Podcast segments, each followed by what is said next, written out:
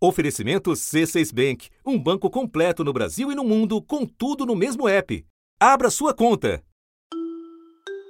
Senhoras e senhores, há 20 anos ocupei essa tribuna pela primeira vez.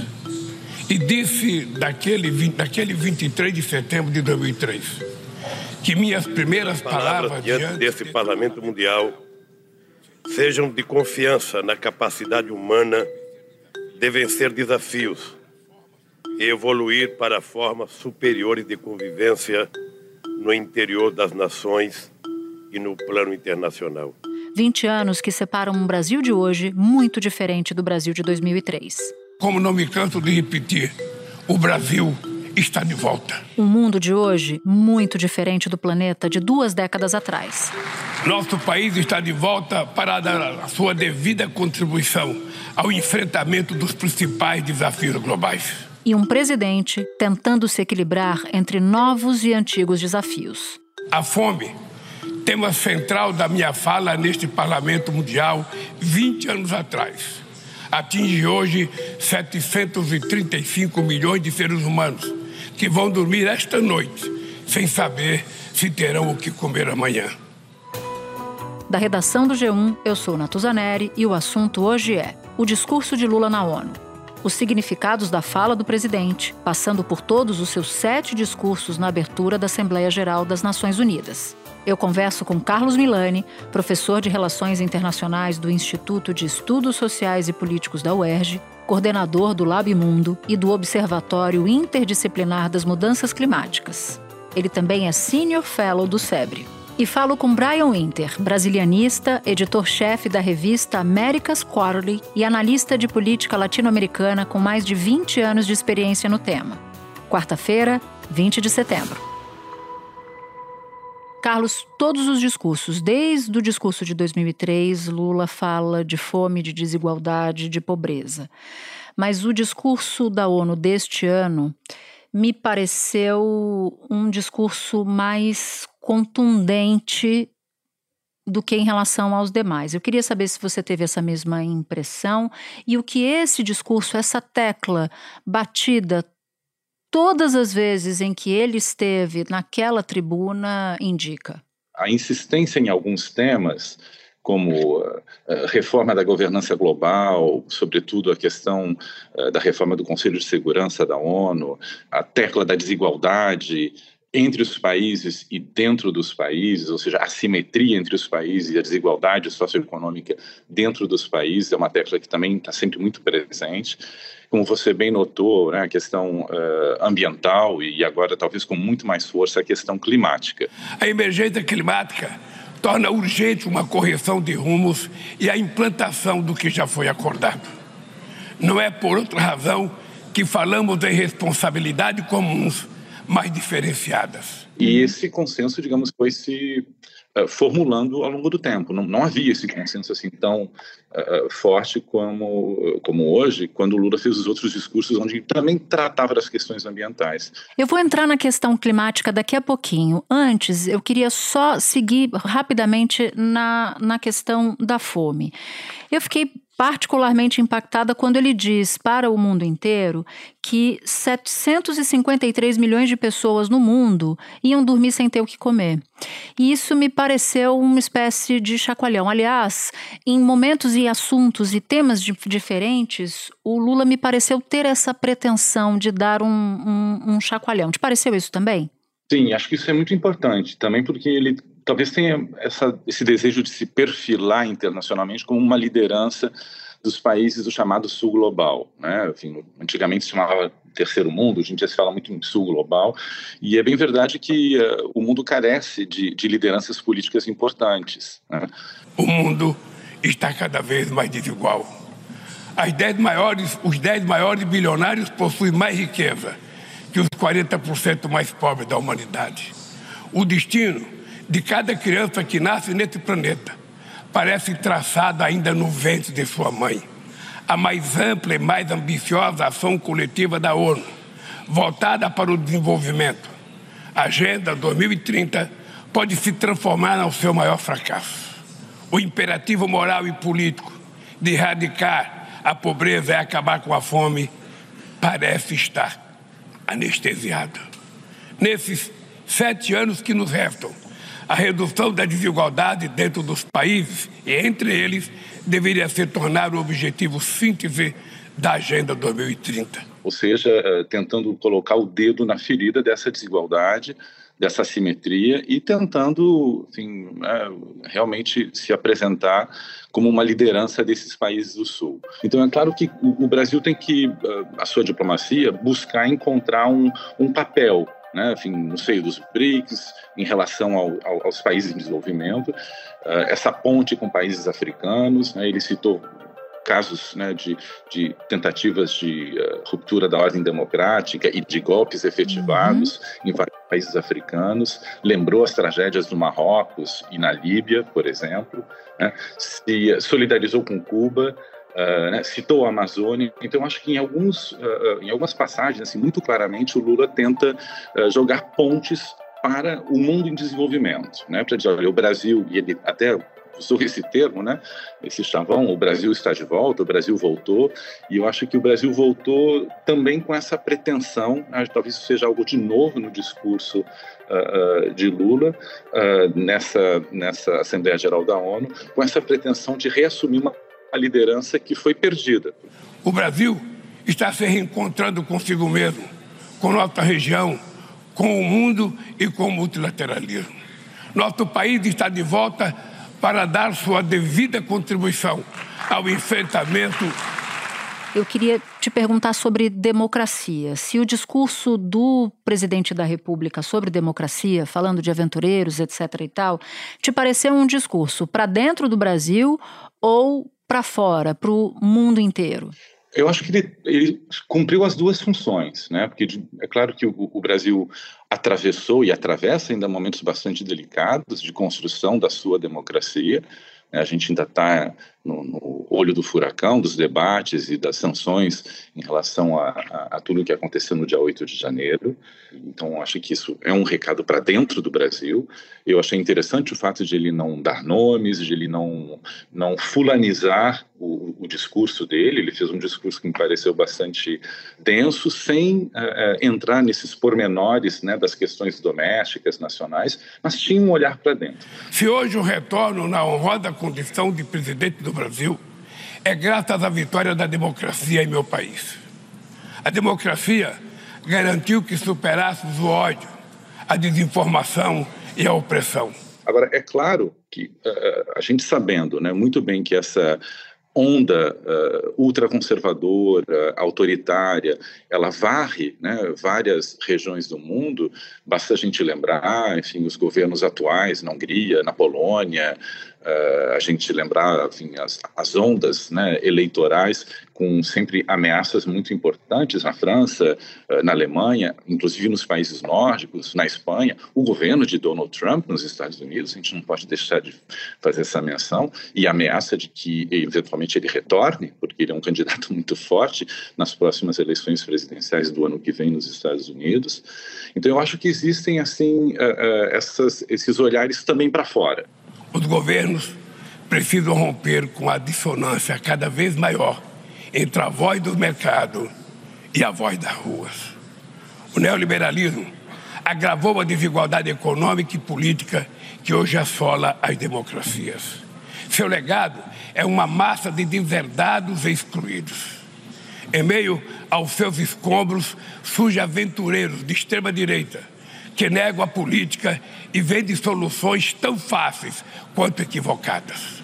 Muitos sucumbiram à tentação de, substituir um neoliberalismo falido por um nacionalismo primitivo, conservador e autoritário.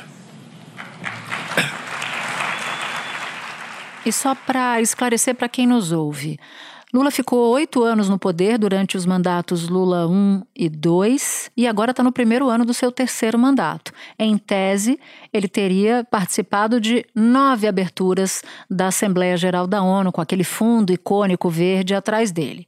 Mas Lula não fez esse discurso em 2005 e em 2010. Portanto, esse é o seu sétimo nessa tribuna. Agora queria entrar em meio ambiente com você, Carlos, porque embora o discurso do presidente brasileiro tenha batido muito na tecla das mudanças climáticas, da responsabilização do papel das nações ricas em financiar o combate ao desmatamento e por aí vai.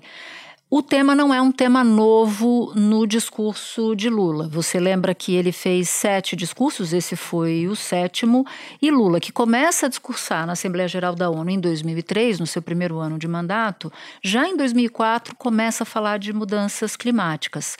Agora, fazendo uma linha do tempo de todos os discursos de Lula, me chamou muito a atenção o discurso de 2007, em que, em que ele levanta questões muito atuais sobre as mudanças climáticas. Fala da cobrança do preço para a humanidade, da cobrança do preço para as economias. Naquele momento, 2007, viajando no tempo, ele estava falando sozinho ou havia outros líderes na mesma, na mesma toada? Olha, em 2007 uh, eh, não, não se tinha talvez uh, uma um aprofundamento e uma consciência tão aprofundada da, da, das mudanças climáticas e da sua interface com questões energéticas. Né? No, no, passado, quando se estudava a questão da energia no cenário internacional, não se falava em transição energética, por exemplo. Esse é um tema que apareceu muito recentemente na agenda nacional e internacional, com a emergência dos chamados novos planos né, eh, de transição energética nos Estados Unidos, eh, na União Europeia, na própria China, etc. E o Brasil está entrando nessa onda. Pela primeira vez, o governo brasileiro vai oferecer no mercado financeiro internacional títulos da dívida externa com critérios sustentáveis. São os chamados títulos verdes. Só aqui nos Estados Unidos a previsão é captar até 2 bilhões de dólares, o equivalente a cerca de 10 bilhões de reais, com a venda desses papéis. O valor vai ser usado exclusivamente para financiar ações sustentáveis, como adaptar a indústria brasileira a essa nova realidade de combate às mudanças climáticas. O Brasil tem condição de captar muitos recursos no exterior, por quê? Porque ele tem a melhor matriz energética do mundo, é uma das mais limpas do mundo e mais do que isso, ele tem condição de dobrar a produção de energia limpa num prazo inferior a 10 anos. Talvez no passado as questões ambientais sempre receberam uma certa uh, etiqueta de serem questões uh, menos importantes do que as questões de segurança, desenvolvimento econômico.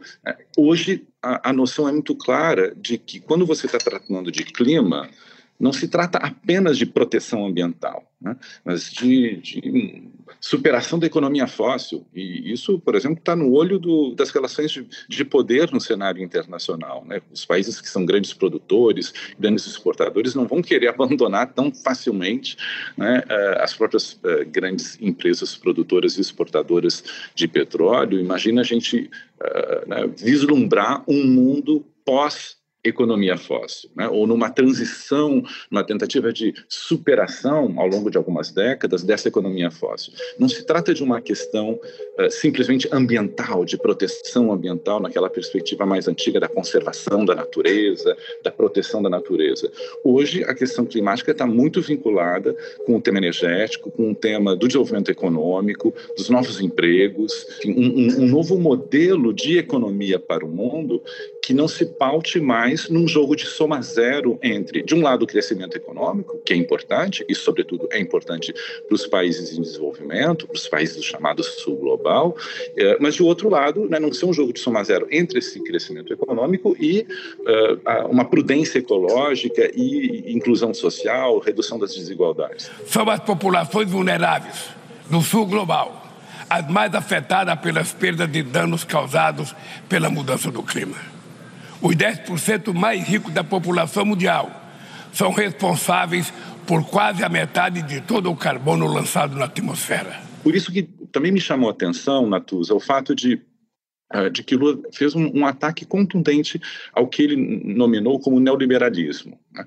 Acho que assim aí vem uma, uma ligação entre mudanças climáticas nessa, nessa nova chave de clima ligado não apenas à proteção ambiental, mas a algo mais estrutural dos modelos econômicos, com essa denúncia que, que o presidente da República faz na, na Assembleia das Nações Unidas, uh, em que uh, esse modelo de desenvolvimento que ele nominou como uh, neoliberalismo, não cumpriu as suas funções de garantir uh, menos emissões de gases de efeito estufa, de uh, preparar, digamos, as economias para uma transição energética necessária, que talvez seja importante né, por via de consequência, se pensar em novos modelos de desenvolvimento econômico. Muito embora, para ser muito sincero com você, eu, eu, eu, eu acredite que dentro do, do, enfim, do Brasil, né, voltando para a esfera doméstica da política externa, a gente uh, não esteja, uh, a gente esteja muito distante de, de um consenso sobre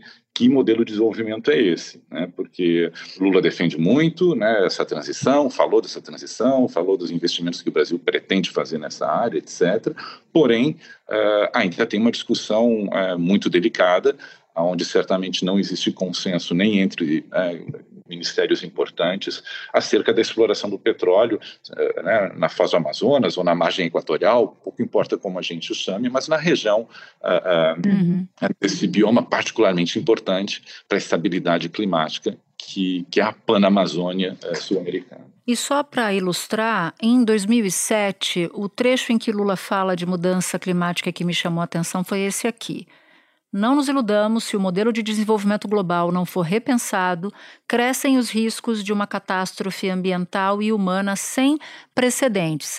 Então, casa com o que você está dizendo. Ele, quando diz isso, quando ele fala de, de mudança climática, ele está falando de modelo de desenvolvimento, ele está falando de desigualdade, ele está falando de, de, de algo sistêmico, né? Mas eu já queria passar para o ponto final da nossa, da nossa conversa. Se você me permite um, um, um, adendo, eu, eu acho assim, interessante você lembrar isso de 2007. A gente não pode esquecer que 2008 e 2009 vem a crise financeira, né?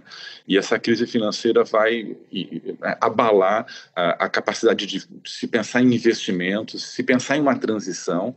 Né? Eu acho que toda a, digamos, a, a, inteligência internacional ficou muito concentrada na superação da crise financeira e não mais na superação da crise climática. Então, embora o Lula tenha feito esse discurso né, que você aponta, eu concordo bastante com você, que foi assim né, antecipador de muitas uh, tendências que foram sendo confirmadas ao longo do, dos últimos uh, anos mais recentes, teve essa crise econômica, né, essa crise financeira tremenda, e logo depois, né, assim, dez anos depois aproximadamente, ainda vem a Covid, né, a Covid-19. Então, eu acho que, de uma certa forma, outras agendas passaram a ocupar a, a, a, pauta de prioridade dos países desenvolvidos em desenvolvimento, de uma certa forma deixando de lado uh, a necessidade de se pensar numa transição de modelo de desenvolvimento econômico para poder superar essa verdadeira entropia climática dentro da qual a gente está inserido. Faz todo sentido para mim o que você está dizendo.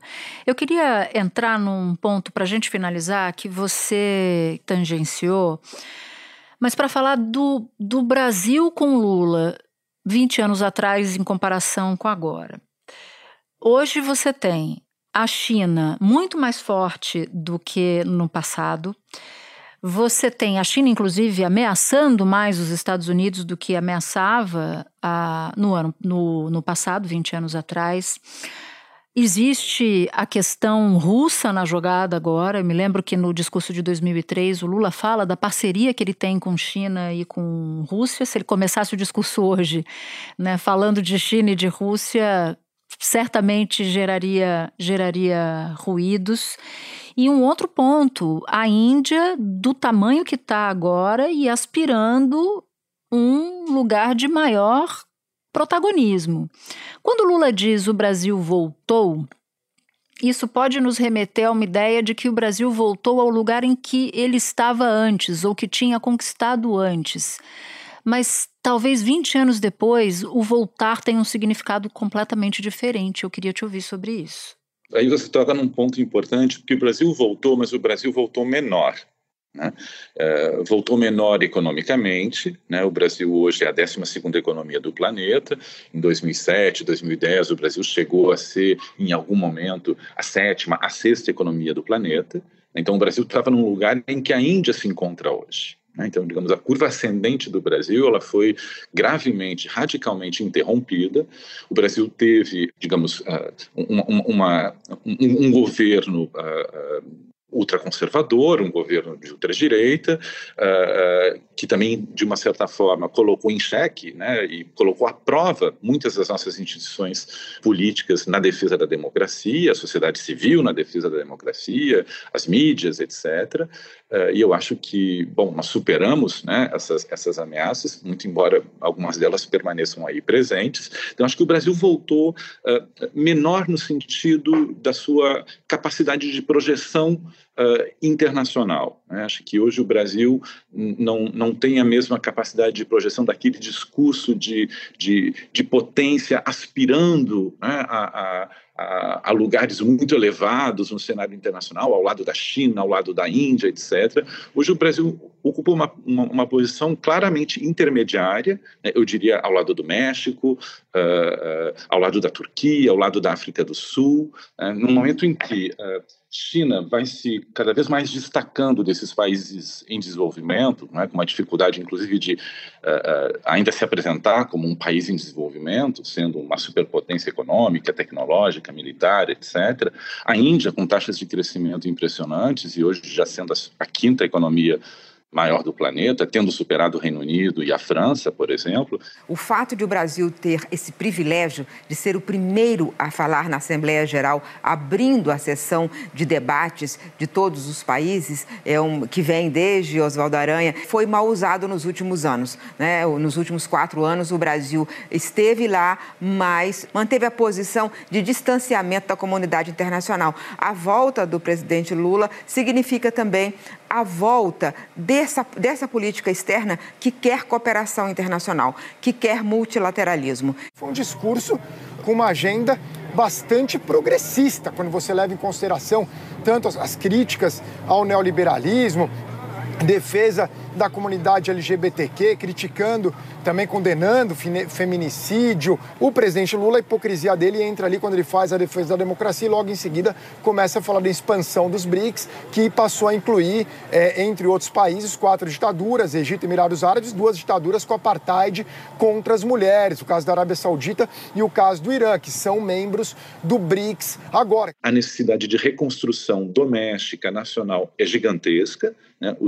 Digamos que tem, tem todo uma, um, um, esforço a ser feito domesticamente, nacionalmente, em termos de inclusão social, de redução da pobreza, de redução da fome, né, em relação à população brasileira, né, que era algo que né, nos anos 2008, 2009, 2010, os números eram muito melhores do que os números que a gente apresenta hoje né, no, cenário, no cenário nacional. Então, eu acho que sim, o, Brasil voltou, mas voltou diferentemente. Né, eu, eu, eu te acompanho nessa, nesse raciocínio. Então, esse, esse olhar para o mundo em desenvolvimento, para um mundo talvez onde o Brasil consiga ter algum, algum destaque diplomático em termos de construção de pontes, de propostas de mediações, né, de, de encontrar um, uma linguagem diplomática que seja a, a de geração de, de, pontes entre o mundo desenvolvido e o mundo em desenvolvimento, acho que esse é um lugar que o, que o Brasil uh, pode vir a ocupar com, com, com mais facilidade né, diante dessa mudança geopolítica e geoeconômica uh, do Lula, né, dos dois primeiros mandatos e Lula 20 anos depois. Né. Carlos, muito obrigada pelos seus esclarecimentos, foi importante ter você aqui. Obrigado, Natuza. Obrigado pelo convite, um prazer. Espera um pouquinho que eu já volto para falar com o Brian. Com o C6 Bank, você está no topo da experiência que um banco pode te oferecer você tem tudo para sua vida financeira no mesmo app, no Brasil e no mundo todo. A primeira conta global do país e atendimento personalizado, além de uma plataforma de investimentos em real e dólar com produtos exclusivos oferecidos pelo C6 em parceria com o JP Morgan Asset Management. Quer aproveitar hoje o que os outros bancos só vão oferecer amanhã? Conheça o C6 Bank. Tá esperando o quê? C6 Bank. Brian, eu queria entender com você como é que foi a repercussão do discurso do Lula, tanto ali internamente, mas também externamente, para o palco internacional. O discurso dele foi interpretado, recebido de que forma? Natuza, eu diria que foi um discurso que agradou muito aqui em Nova York, inclusive entre gente que não gosta muito de Lula. É, não foi o Lula que pisou a bola com o tema Ucrânia ou, ou relativizando a democracia na Venezuela. É, Vimos hoje um, um Lula equilibrado, uh, bem-humorado, que tocou muitos temas importantes para todo o mundo, como, como clima. Uh, o Lula se apresentou não como um líder regional, sino um líder global, uh, quase como líder, eu diria, do sul global. É um espaço que ele pode ocupar, talvez, com o Modi, uh, o primeiro-ministro da Índia. Mas foi um discurso ambicioso e, e bem recebido. Agora, e sobre a Ucrânia? Porque ele não criou arestas no discurso no momento em que ele fala de Ucrânia, mas ele também não condenou a invasão na Ucrânia. Isso você enxergou de que forma? Por que, que o Lula não avançou um pouco mais? Tem analistas que dizem que o Lula poderia ter condenado a invasão, até porque a invasão de um território é, de um território independente e que ele poderia ter sido um pouco mais incisivo. Para você, funcionou como esse trecho em particular do discurso? Eu achei equilibrado pelos estándares do Lula. Uh, veja, a decepção com Lula em Washington e em várias capitais da Europa é real. Eles agora veem o Lula mais como parceiro do que aliado. Essa é uma diferença importante. Uh, houve muita esperança no começo do governo que Lula seria um símbolo da democracia no mundo. Essa esperança não sumiu, mas caiu, especialmente após a fala dele sobre Venezuela, quando disse que o, o problema lá é só a narrativa. Eu acho, companheiro Maduro, que é preciso, você sabe a narrativa que se construiu contra a Venezuela, da antidemocracia, do autoritarismo, sabe? Então eu acho que cabe à Venezuela mostrar a sua narrativa para que possa efetivamente fazer pessoas mudar de opinião. Ao mesmo tempo, eu acho que tem uma consciência em Washington que é, é, preciso trabalhar com o Brasil. É importante trabalhar com o Lula, que é uma figura, novamente, que tem um destaque global. É, eu também acho, Natuza, que o governo Biden tem uma visão moderna sobre essa questão. É, a época dos Estados Unidos tentar colocar uma forte pressão nos países para que tenha esse alinhamento total, quase total com Washington, essa época acabou. É, há muitos anos. vivemos, de fato, num mundo mais multipolar, onde não só o Brasil, sino a América Latina e todo o sul global vão tomar decisões próprias segundo os seus próprios interesses. Isso foi difícil para muita gente em Washington, mas acho que o time do presidente Biden e o presidente Biden, eles têm noção disso e por isso eles discordam, há uma certa decepção, mas eles veem a necessidade de avançar e trabalhar temas comuns, interesses comuns com o Brasil, como a mudança climática e a legislação trabalhista. Lula tem ainda mais dois encontros importantes, um com o anfitrião do país, presidente Joe Biden, e logo na sequência com o presidente da Ucrânia, Volodymyr Zelensky. Primeiro, a gente já sabe oficialmente que vão ser duas oportunidades para eles se encontrarem. Eles vão ter uma reunião bilateral, vão discutir vários assuntos nessa primeira, e depois vai ter um evento onde eles vão lançar uma iniciativa global para o trabalho. E nessa bilateral eles vão discutir outros temas também em que eles convergem, como mudanças climáticas, questão da democracia, mas também temas mais cabeludos. Cuba vai estar na pauta. Mas teve uma presença sentida ali, curiosa, na plateia enquanto Lula discursava, que foi a presença do Zelensky. Lula e Zelensky se encontram, inclusive, nesta quarta-feira, para ver se acertam os ponteiros. Então eu queria que você falasse desse personagem em particular, do Zelensky e da relação com Lula, que foi ao longo desses nove meses uma relação, uma relação difícil, distante até, né? Com Lula muito mais próximo de Putin do que o inverso. Veja, é, parece ser mesmo uma relação difícil. Eu não esperaria muitas novidades desse encontro entre Lula e o Zelensky. Eu acho que a janela para o Brasil e para o Lula participar num processo, num eventual processo de paz, essa janela não sei se está fechada, mas está é, quase fechada. O Zelensky deve entender a relevância do Brasil, por isso ainda vai tomar o tempo para é, se encontrar com ele. É, o Brasil representa dúvidas não só na América Latina, sino em todo o sul global sobre a Ucrânia, sobre a necessidade de continuar apoiando a Ucrânia. Então é importante, mas o Lula, hum, eu diria que quase que queimou essa possibilidade de moderar um eventual processo de paz com a retórica dele no começo deste ano, quando falou uh, que Putin e Zelensky tinham iguais parcelas de, de culpa uh, nessa guerra. Isso praticamente acabou uh, com a, a, participação do Brasil nessa questão. Mas vamos ver, uh, vamos ver o desenvolver das coisas. O Brasil ainda pode surpreender, mas acho, acho pouco provável. Brian Winter, muito obrigada por ter topado falar com a gente. Fazia tempo que a gente não conversava, então foi bom te ouvir um, um pouquinho. Sempre um grande prazer, Natuza. Obrigado. Este foi o assunto podcast diário disponível no G1, no Globoplay ou na sua plataforma de áudio preferida. Comigo na equipe do assunto estão Mônica Mariotti, Amanda Polato, Lorena Lara, Luiz Felipe Silva, Tiago Kazuroski, Gabriel de Campos, Nayara Fernandes e Etos Kleiter. Eu sou Natuzaneri e fico por aqui. Até o próximo assunto.